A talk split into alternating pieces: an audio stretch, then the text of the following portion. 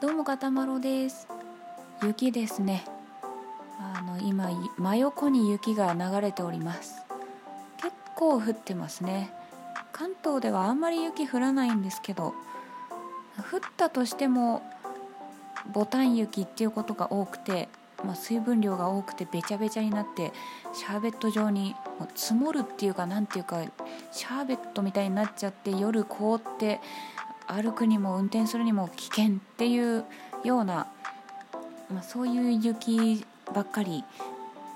の時が多いんですけど降るにしてもね。今日はね真横に流れてるからあの風そんなに強くないんでそれでこんなに横に流れるということは軽いっていうことですからまあ粉雪っ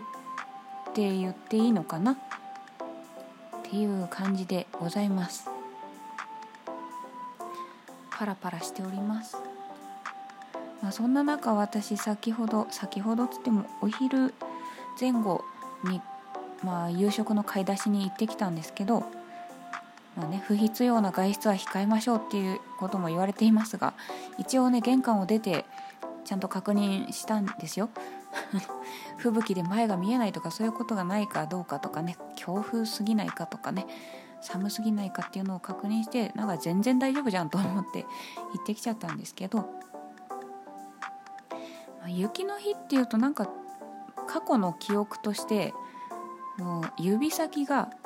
まあ、手はもちろんなんですけど足の指がもう感覚なくなるっていうくらい冷たくなっちゃうっていうあの記憶があったのでいやどうしようと思ったんですけどそんなもう本当にほとんど降りもしない雪のために防寒靴とか用意してなかったので、ま結局はコンバースで行ったんですけど。でもなんかねそんなに寒くなかったんですよ。雪が降っているにしては全然体感気温寒くなくて平気でした。まあ一応胴体は温めていこうと思ってそのまあねあったかい靴もないし手袋もないけど体ぐらいは温めていこうと思ってあのなんだロングのダウンコートを初めて着ていきました。あのね自分ではあんまりそのダウンコートって選ぶことないんですけど23年前ぐらいに彼氏が「安かったから買ってきたよ」って言って私にそのロングのダウンコートを買ってきてくれたんですよ。でそのね出先で私のことを覚えていてくれたりとか私のために買ってきてくれたりとかっていうのは本当に嬉しいしありがたいっていうのはまあ大前提なんですけどただなんかすっごい雪国の人が着るんじゃないのかなっていうようなダウンコートっていうかそのモコモコ具合とかもロングな感じもすごい真冬に着る感じのコートだなと思ってこれいつ着ればいいんだろうと思って着る機会あるんだろうかって思ったら案の定なくて1年間一度も着ずに終わってしまったんですけどそのねくれた1年後に彼氏が「これ安かったから買ってきたよ」ってまたロングのダウンコート買ってきてくれたんですよ。あありがとう。でも着る機会がないよっていう。前のもまだ一度も着てないんだけどっていう。まあそんな会話もねまあ、軽い感じであったんですけど、うん、確かに来たとこ見たことないわあははで終わったんですけどなんかどうしよういつ着ようって思っていたんですけどこれは今日着るべきではないかってさっき買い物行く時に思ってそのあの、はい、2着目を 2, 2回目に買ってきてくれた方のロングコートを着て買い物に行ってまいりました。まあ、それもあるのかな。寒くなかったのは、まあ、確かにあったかかったです。まあねなんというか。でも手足も全然そんな寒くなかったしなんだろう。何なんですかね。一応アプリでは1度って出てたんですけど天気のアプリ。まあまあ、ね、昔はそのたまに積もったりすると雪合戦とかね雪だるま作りとかねそのクラスメートとかとやったりしたこともありますがその粉雪だといいんですけどうんそのちょっと水分量がやっぱり多かったりするとその玉雪の玉を作りだめしておくと最初の頃作ったやつがカッチンコッチンになってしまって狂気と化してしまうんですよね。これはさすがにやばいねって言って子供ながらにあの投げるのは自粛したんですけどいや本当になんか重さからして違うんですよ。なんか粉雪をギュッギュッってやったやつは、まあ、本当に粉雪って逃げる時ギュッギュッって音がしますよね。かそれは投げた時にまあすぐ崩れるし、まあ、痛いな何するんだよっていうノリで終わるんですけど狂気投げたらそんな痛いなで終わる話じゃなくなっちゃうので多分ガラスは確実に割れるのでで重さがあるから割とそのうん危険危険危険あれは危険。っていうのでねまあうん。子供ながらにいろいろ考えてこれはやめとこうって思ったりしたくらいの、ね、まあ水分量が多いとねそんなこともありますよね。あ本当に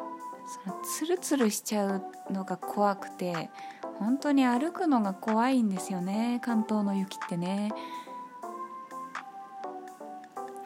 そのいつもの道を歩くのに3倍ぐらいの時間がかかるん。ですよ。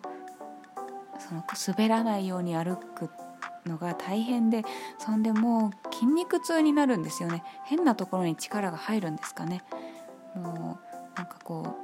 うもも裏ももからお尻にかけてあたりがねすごい筋肉痛になるんですよ。でなんかこう道路側に向かって傾斜がついてる道とかもあってもうなんかこれ滑ったら引かれるなっていう道とか本当に怖かった。あれは怖かったですね。いやよく生きてたな私。そんな道を毎日歩いていたんですよ。学校に行く時も仕事に行く時もね。そんなこともありましたわ。話が戻りますけどダウンコートっまあ、私学生ぐらいの時はそのモコモコしてるやつなんかふわふわしたものが入ってて縫い目があってまたふわふわしたものが入ってて縫い目があってっていうあのデザインのことをダウンコートとかダウンジャンパーとか言うんだと勘違いしていた時期がありましてそのだから中綿だろうがダウンだろうが全部ダウンコートって言っちゃってたんですよ。だからダウンジャンパー持ってる？って聞かれて「あ持ってる持ってる」って言って「あじゃあ寒くないから大丈夫だね」とかそんな会話があったんですけど全部私が持ってるのを学生時代に買ったので、ま、そんな高いものを買わなかったのでそうするとみんな中綿だったんですね。でも全然なんかあったかいって思い込んできてるから全然寒くもなかったんですけどある時そのダウンが入ってるからダウンジャンパーって言うんだよっていうのを、まあ、ダウンジャケットダウンコートって言うんだよっていうのを教えてもらって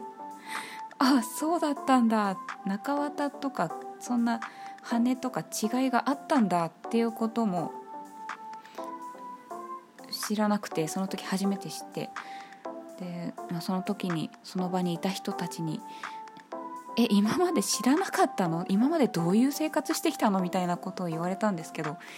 まあお恥ずかしながら知りませんでしたっていうね、まあ、そんな会話をしたんですけど。まあね意外とそのみんなにとって常識なのに自分だけ知らなかったこととか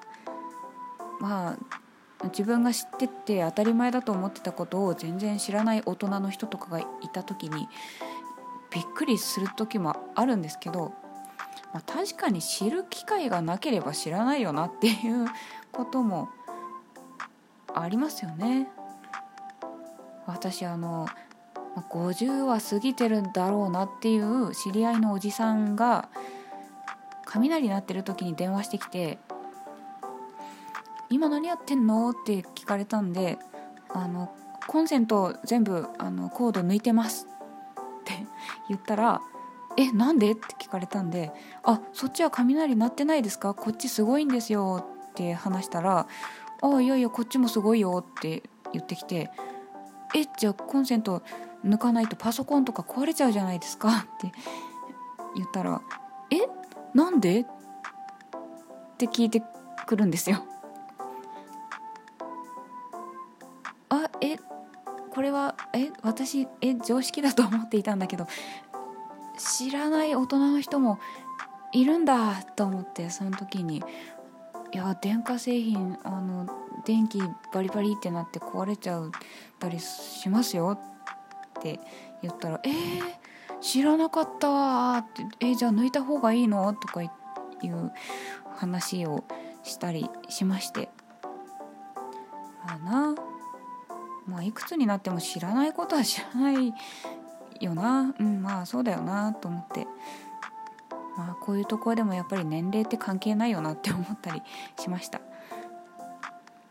まあそんなそんな話を雪の日のお話でございました。はいガタマロでした。